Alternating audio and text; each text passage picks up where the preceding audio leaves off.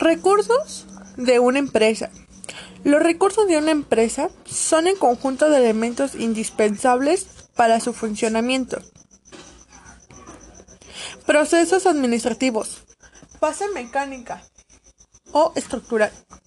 Se desarrolla con planificación y organización. La planificación conlleva filosofía, misión, visión, valores, estrategias, políticas, programas, presupuestos, organización, es división de trabajo, jerarquización, departamentación, descripción de funciones. Segunda fase es dinámica u operativa. Su desarrollo es integración, dirección o ejecución, control.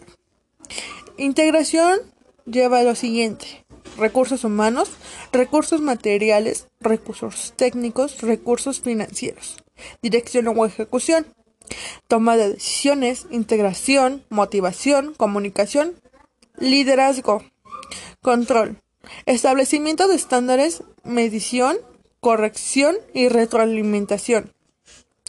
Estos recursos de empresa obtienen financieros, administrativos, tecnológicos, humanos y materiales. Una visión. La visión es el estado denunciado deseado en el futuro para la organización, provee dirección y estimula acciones concretas para lograrla. La filosofía comprende valores, compromiso, el credo es el conjunto de valores, postulados o creencias que orientan la conducta de los integrantes de la empresa. Valores son pautas de conducta o principios que orientan la conducta de los individuos de la empresa. Los valores deben compartirse y practicarse de todos los miembros de la empresa. Compromiso. Responsabilidad de la empresa ante la sociedad. Ejemplo de misión de Ford Month de Company nuestra misión es mejorar continuamente nuestros productos y servicios a fin de satisfacer las necesidades de nuestros clientes, lo que nos permite prosperar como negocio y proporcionar utilidades razonables a nuestros accionistas, quienes son propietarios de nuestro negocio.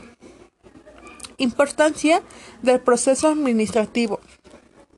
A través de sus técnicas y procesos se logra mayor rapidez, efectividad y simplificación en el trabajo con los consecuentes ahorros del tiempo y costo.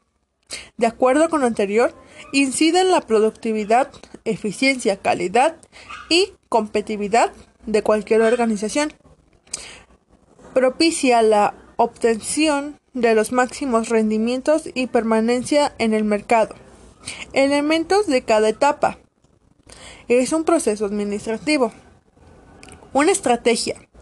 Las estrategias son alternativas o cursos de acción que muestran los medios y recursos que obtienen emplearse para lograr los objetivos. La visión debe reunir una de las siguientes características. Breve, fácil de captar y recordar, inspiradora. Elementos de planificación o planeación. Filosofía son el conjunto de valores, prácticas y creencias que son la razón de la organización y representan su compromiso ante la sociedad. La filosofía organizacional es impredecible para el sentido y finalidad de todas las acciones de la empresa. Misión. La visión es una empresa de su razón de ser es el propósito motivo por el cual existe la misión es de carácter permanente.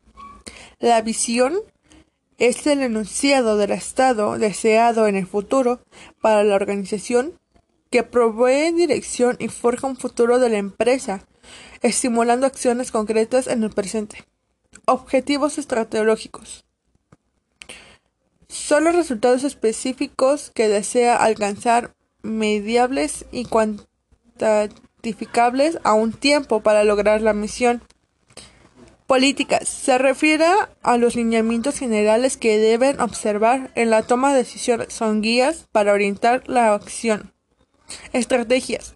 Son los recursos de acción que se muestran a la dirección y el empleo. Generar los recursos para lograr los objetivos. Programas. En ellos se detallan el conjunto de actividades responsables y tiempos necesarios para llevar a cabo las estrategias. Presupuestos. Son indispensables para aplancar, ya que estos a través de estos se proyectan en forma cuantitativa o cuantificada los recursos que requiere la organización para cumplir sus objetivos. Su principal finalidad consiste en determinar mejor forma de utilización y asignación de los recursos que a la vez se permite controlar las actividades de la organización en términos financieros. Son filosofía, misión, visión, objetivos estratégicos o estratégicos, políticas, estrategias, programa y presupuestos. Importancia de planeación. A través de la planeación se planea el rumbo hacia que se dirige la organización. Por eso la planeación es el punto partida del progreso administrativo. De esta forma, gran parte del éxito de cualquier empresa depende de la planeación. Mediante la planeación se responden algunas preguntas. ¿Qué queremos? ¿Quiénes somos? ¿Hacia dónde nos dirigimos? De esta forma, con la planeación se promueve la eficiencia, se optimizan recursos, se reducen costos y se incrementa la productividad al establecer claramente los resultados para alcanzar. ¿Qué es? Las políticas son guías para orientar la acción, son criterios, lineamientos generales a observar en la toma de decisiones acerca de situaciones y decisiones que se repiten. Fases y etapas de progreso administrativo. Fase mecánica o estructural y fase dinámica u operativa. Con ellas llevan planeación, organización, integración, dirección y control. Ejemplo de filosofía organización es un grupo bimbo. Nuestros principios y valores son los que nos dan personalidad, la forma de ser, los valores los que se entienden en el conjunto como un complemento integral. Es el centro de todos, como el principio fundamental está en la persona y origen de nuestra acción. La misión. La misión es definición amplia del propósito de la empresa y la descripción del negocio o giro al que se dedica. Filosofía organizacional. Ese conjunto de postulados, valores, creencias y compromisos que rigen la vida en la empresa y sus integrantes. Para formularla, deben considerarse las preguntas. ¿Qué temas, valores y prioridades fisiológicas son importantes para el futuro de la organización? Planeación. La planeación es la determinación del rumbo hacia el que se dirige la organización y los resultados que se emprende por obtener mediante el análisis del entorno y la definición de estrategias para minimizar riesgos, tendencias a lograr la misión y visión organizacional con la mayor probabilidad de éxito. Ventajas de la planeación.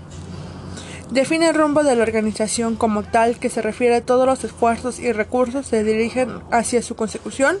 Establece alternativas para hacer frente a las contingencias que se pueden representar en el futuro reduce el mínimo las amenazas, se aprovechan las oportunidades del control del entorno y las debilidades que se invierten en fortalezas, establece la base de efectuar el control. Ejemplo de un objetivo. Lograr la utilidad neta de 15 millones de pesos durante los dos próximos años. En ocasiones existe cierta discrepancia en cuanto a diferencia entre objetivos y metas. Esta situación proviene a partir de la terminología ha sido traducida en inglés. Sin embargo, es conveniente aclarar que las metas en esencia son lo mismo que los objetivos tácticos o departamentales, ya que las metas, por lo regular, pues se determinan a corto plazo. Al igual se establece áreas funcionales de la empresa, finanzas, recursos humanos, producción, mercadotecnia y sistemas. Finanzas es una función de obtener recursos monetarios y utilizarlos adecuadamente. recursos humanos, es a través de esta función se coordinan y optimizan las habilidades y los conocimientos. Producción. La producción y fabricación de un bien o servicio que conforman la administración de operaciones. Mercadotecnia. Si existe un punto clave dentro de la dirección de una empresa, esta mercadotecnia. Es donde planean el producto hasta la investigación de mercados, de almacenamiento y distribución. Sistemas. El área de informática o sistemas es impredecible al manejo del control informático, incluirse en alguna de otras áreas funcionales, dependiendo de la magnitud y el volumen de las principales actividades que efectúan. Requisitos que debe reunir una misión. Y eso es todo de mi parte. Gracias. Fundamentos de la gestión administrativa. Unidad 4. Organización. 4.1. Concepto de importancia de la organización.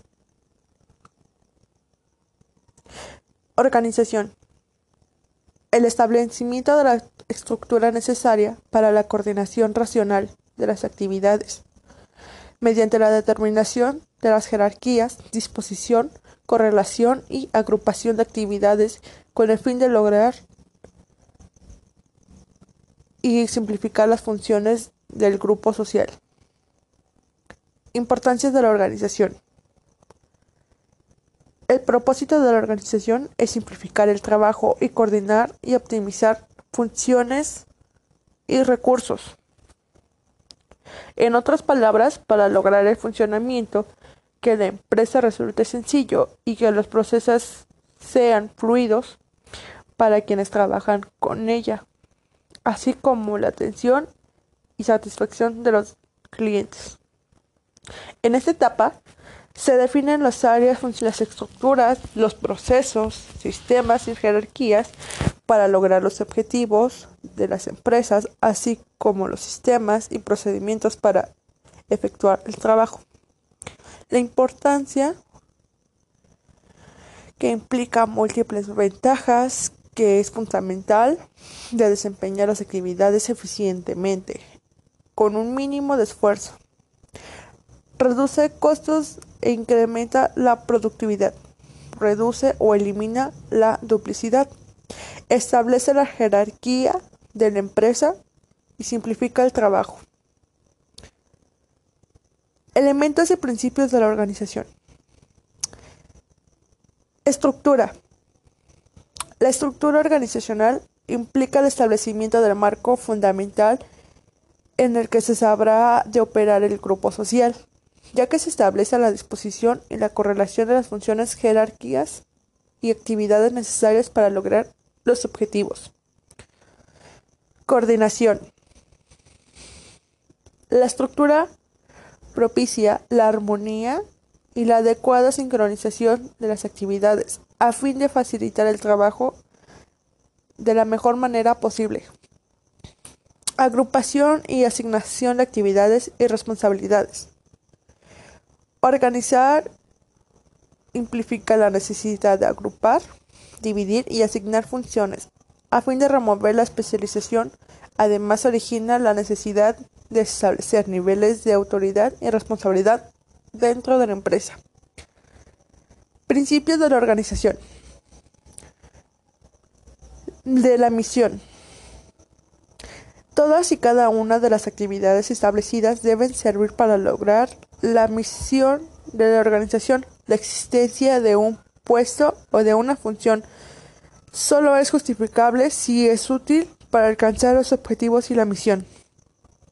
Simplificación. No hay que confundir el sistema organizacional con los sistemas burocráticos o papeleo excesivo al organizar es necesario tener presente que la finalidad de las organizaciones es simplificar el trabajo. Especialización. El trabajo se realiza para fácilmente si se subdivide en actividades claramente relacionadas y determinadas. Cuanto más específico, menor sea el campo de acción de un trabajador, mayor será eficiencia y destreza. Jerarquía.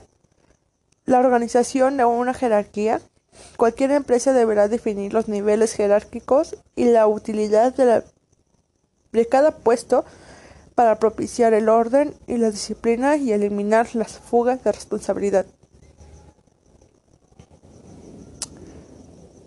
Paridad de autoridad y responsabilidad.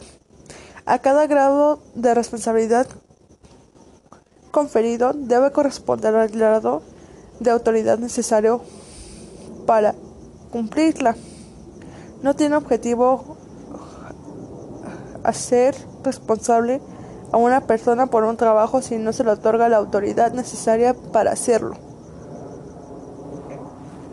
Utilidad de mando. Los subordinados no deberán reportar a más de un supervisor, pues es el hecho que el desempleado recibirá órdenes de dos o más jefes, que solo ocasiona fugas de responsables, confusión e ineficiencia. Difusión. Las obligaciones de cada puesto, la filosofía organizacional y los manuales deben estar a disposición de todos los integrantes de la organización para que se propicie la comunicación y la coordinación de todas las áreas. Amplitud o tramo de control. Hay un límite en el cual el número de subordinados que deben reportar a un directivo de tal manera que éste pueda realizar todos que funcionen un, un eficiente. Un jefe no debe tener ejercer autoridad directa en más de cinco o seis áreas. La centralización puede del poder originario, falta de control. Unidad 5. Dirección. 5.1. Concepto de importancia de la dirección. ¿Qué es dirección? La dirección es la ejecución de los planes de acuerdo con la estructura organizacional mediante la guía de los esfuerzos del grupo social a través de la motivación, la comunicación y el ejercicio del liderazgo. La dirección es importancia. Si bien es cierto que todas las etapas del proceso administrativo revisten igual importancia que en la dirección, donde se realiza todo lo planeado y se ejecuta propiamente todos los elementos de la administración, a tal grado que en muchas ocasiones se confunden los conceptos administrar y dirigir. Así, en inglés se utiliza el término manager para referirse indistintamente a la directo a la dirección o a la administración. De hecho, al dirigir se aplican todas las etapas del proceso administrativo y el éxito de cualquier empresa que se deriva en gran parte de la acertada dirección. Principios de dirección. Resolución del conflicto. Los problemas deben resolverse cuando aparecen. 2. Aprovechamiento del conflicto. Los conflictos y obstáculos deben visualizarse como oportunidades, ya que obligan al director a pensar en soluciones y nuevas estrategias. 3. Impersonalidad del mando. Cuando un directivo o jefe emita una orden, es necesario que explique a sus colaboradores que ésta surge por una necesidad de la empresa. Coordinación de intereses. Los objetivos de todas las áreas deben relacionarse para lograr la misión y visión organizacional.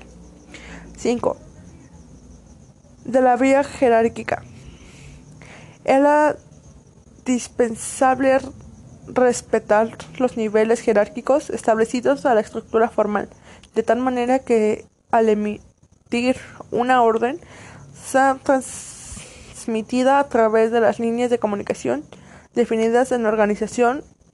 De lo contrario surgen conflictos, fugas de responsabilidad y debilidad de la autoridad. Integración. La integración es el proceso par medio del cual se eligen los recursos necesarios para poder en marcha las decisiones. Principios de la integración. 1. Provisión de elementos necesarios.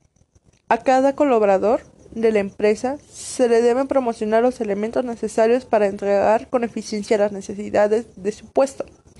2. Calidad de los proveedores. En ningún caso debe sacrificarse la calidad de los insumos, ya sean materiales o tecnológicos en una área deben de tener menos costo. 3. Para el puesto adecuado. Las personas que integran a la organización deben unir los requisitos para desempeñar su labor correctamente. En otras palabras, el personal debe tener las características que la empresa establezca para desempeñar un puesto. Las etapas o elementos de la dirección es toma de decisiones, es la que se elige lo alternativo óptimo para lograr los objetivos de la organización. Eh, otra etapa es la motivación, que se obtienen en los comportamientos, actitudes y conductas óptimas de lo personal de favores o que favorecen la eficiencia del trabajo. La tercera es comunicación. Se transmite y recibe la información necesaria para ejecutar decisiones y planes. Y la última es liderazgo. Se utiliza para influir, guiar o dirigir al personal. Toma de decisiones. La toma de decisiones es el proceso sistemático y racional mediante el cual se selecciona, de entre varias alternativas, el cual el curso de acción es óptimo. El proceso de toma de decisiones es definición del problema, determinación de alternativas y selección, implantación, evaluación de resultados. Motivación. En su acepción más sencilla, motivar significa mover, conducir, impulsar a la acción. La motivación es una de las funciones más importantes de la dirección, pues por medio de esta se logra que los empleados trabajen con responsabilidad y agrado, de acuerdo a los estándares, estándares o patrones establecidos. Motivación del grupo. Un grupo de trabajo es una reunión de varias personas que trabajan en una organización. Los diversos autores establecen que para motivar a un grupo es necesario considerar ciertos factores tales como espíritu de equipo, identificación con los objetivos de la organización, practicar la administración por participación, establecimiento de relaciones humanas adecuadas, eliminación de prácticas no motivadoras. Comunicación. La comunicación puede ser definida como el proceso mediante el cual se transmite y recibe información. La, la, comunicación comprende múltiples interacciones que abarcan desde las conversaciones telefónicas informales hasta los sistemas de información más complejos. Su importancia es que algunos autores sostienen que es casi imposible determinar todos los canales que transmiten y reciben información de la organización. Elementos de la comunicación emisor, fuente que origina la información, transmitir, medio para el cual influye la comunicación y receptor, elemento que recibe la información. Fundamentos de redes. El concepto de una red y de, un, y de su origen es en conjunto de dos o más computadoras conectadas entre sí por un medio tangible o intangible para compartir cursos sus orígenes en los tres principales de ARPANET, DAPARNET e Internet. El ARPANET es el teléfono que se inventó en 1840. En 1958 en los Estados Unidos fundaron un Avance Research proyecto de agencia a través del Ministerio de Defensa, que es ARPA. El departamento en 1962 creó un programa de investigación computacional bajo la dirección de John Linker, eh, científico del MIT. Internet es en 1967 se había hecho suficiente trabajo para que el ARPA publicara el plan para crear una red de ordenada determinada ARPANET. La red fue creciendo en 1971. ARPANET tenía 23 puntos conectados. Entre 1974 y 1982 se crearon una gran cantidad de redes en las que destacaron Telesnet, en 1974 versión comercial de ARPANET, Usanet de 1979, sistema abierto centrado en email y fue que aún funciona. Binet 1981 unía universidades americanas usando sistemas IMB. En EUNET 1982 unía Reino Unido, Escandiva y Holanda. En 1982 ARPANET adoptó un protocolo de TCP IP y en aquel momento se creó Internet Internacional Net.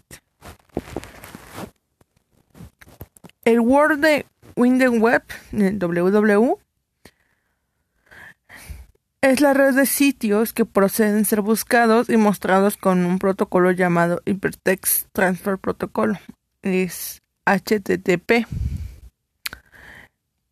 Clasificación de redes. La primera clasificación es de acuerdo a su tecnología de interconexión. Redes de área local, LAN, que significa Local Area Network, permiten la interconexión desde pocas hasta miles de computadoras en la misma área de trabajo, como por ejemplo un edificio que son más grandes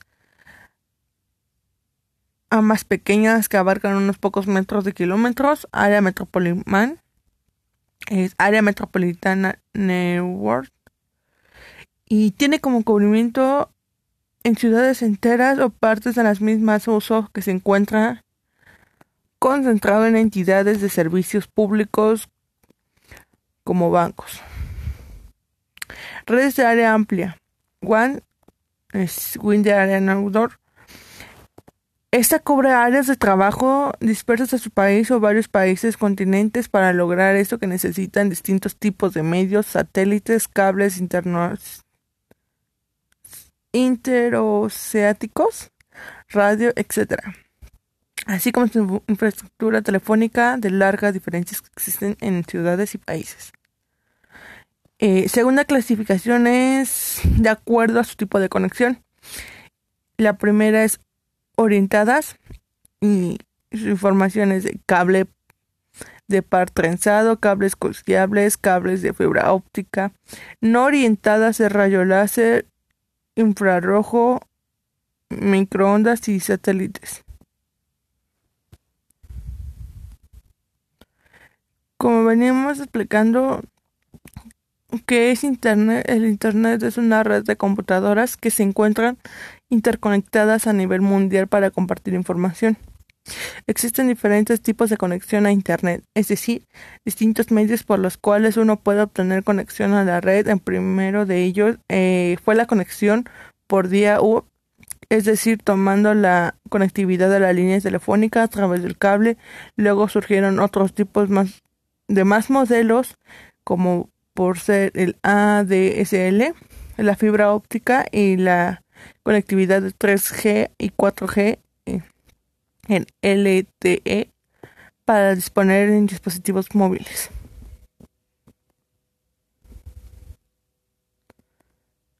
Bueno, para acceder a billones de sitios de web disponibles es una gran red de redes que conocemos como Internet. Se utilizan navegadores web en el software, siendo algunos más autorizados que Google Chrome, Internet Explorer, Mozilla Experience y Safari. Todos desarrollados por distintas compañías mm, tecnológicas.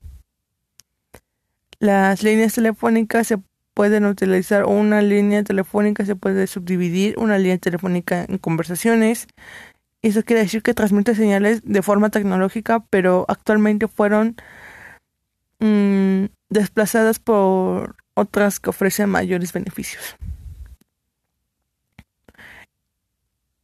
Cable es fibra óptica, asimismo puede ser conexión cable que implica las señales luminosas que en vez de eléctricas coordinan con mayor cantidad de información y a su vez dicho un cable de material llamado fibra óptica. De ahí este satelital también existe, eh, que es una conexión vía satélite, que normalmente estamos hablando de un sistema de conexión híbrido de satélite y teléfono para disminuir la congestión presente en las redes terrestres. Línea eléctrica.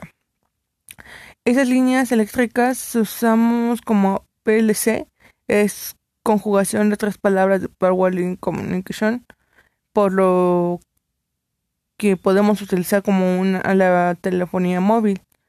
Se refiere a las comunicaciones disponibles para los celulares para acceder a Internet.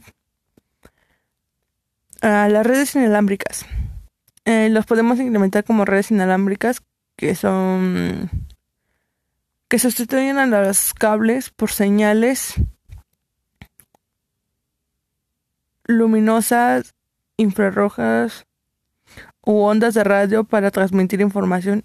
Eso quiere decir que es una suma dentro de redes inalámbricos, otro método que es utilizado. Y una operación de Internet es una de las operaciones más utilizadas por el usuario, es el correo electrónico con aplicación de mensajería instantánea. Eso sería todo de mi postcard.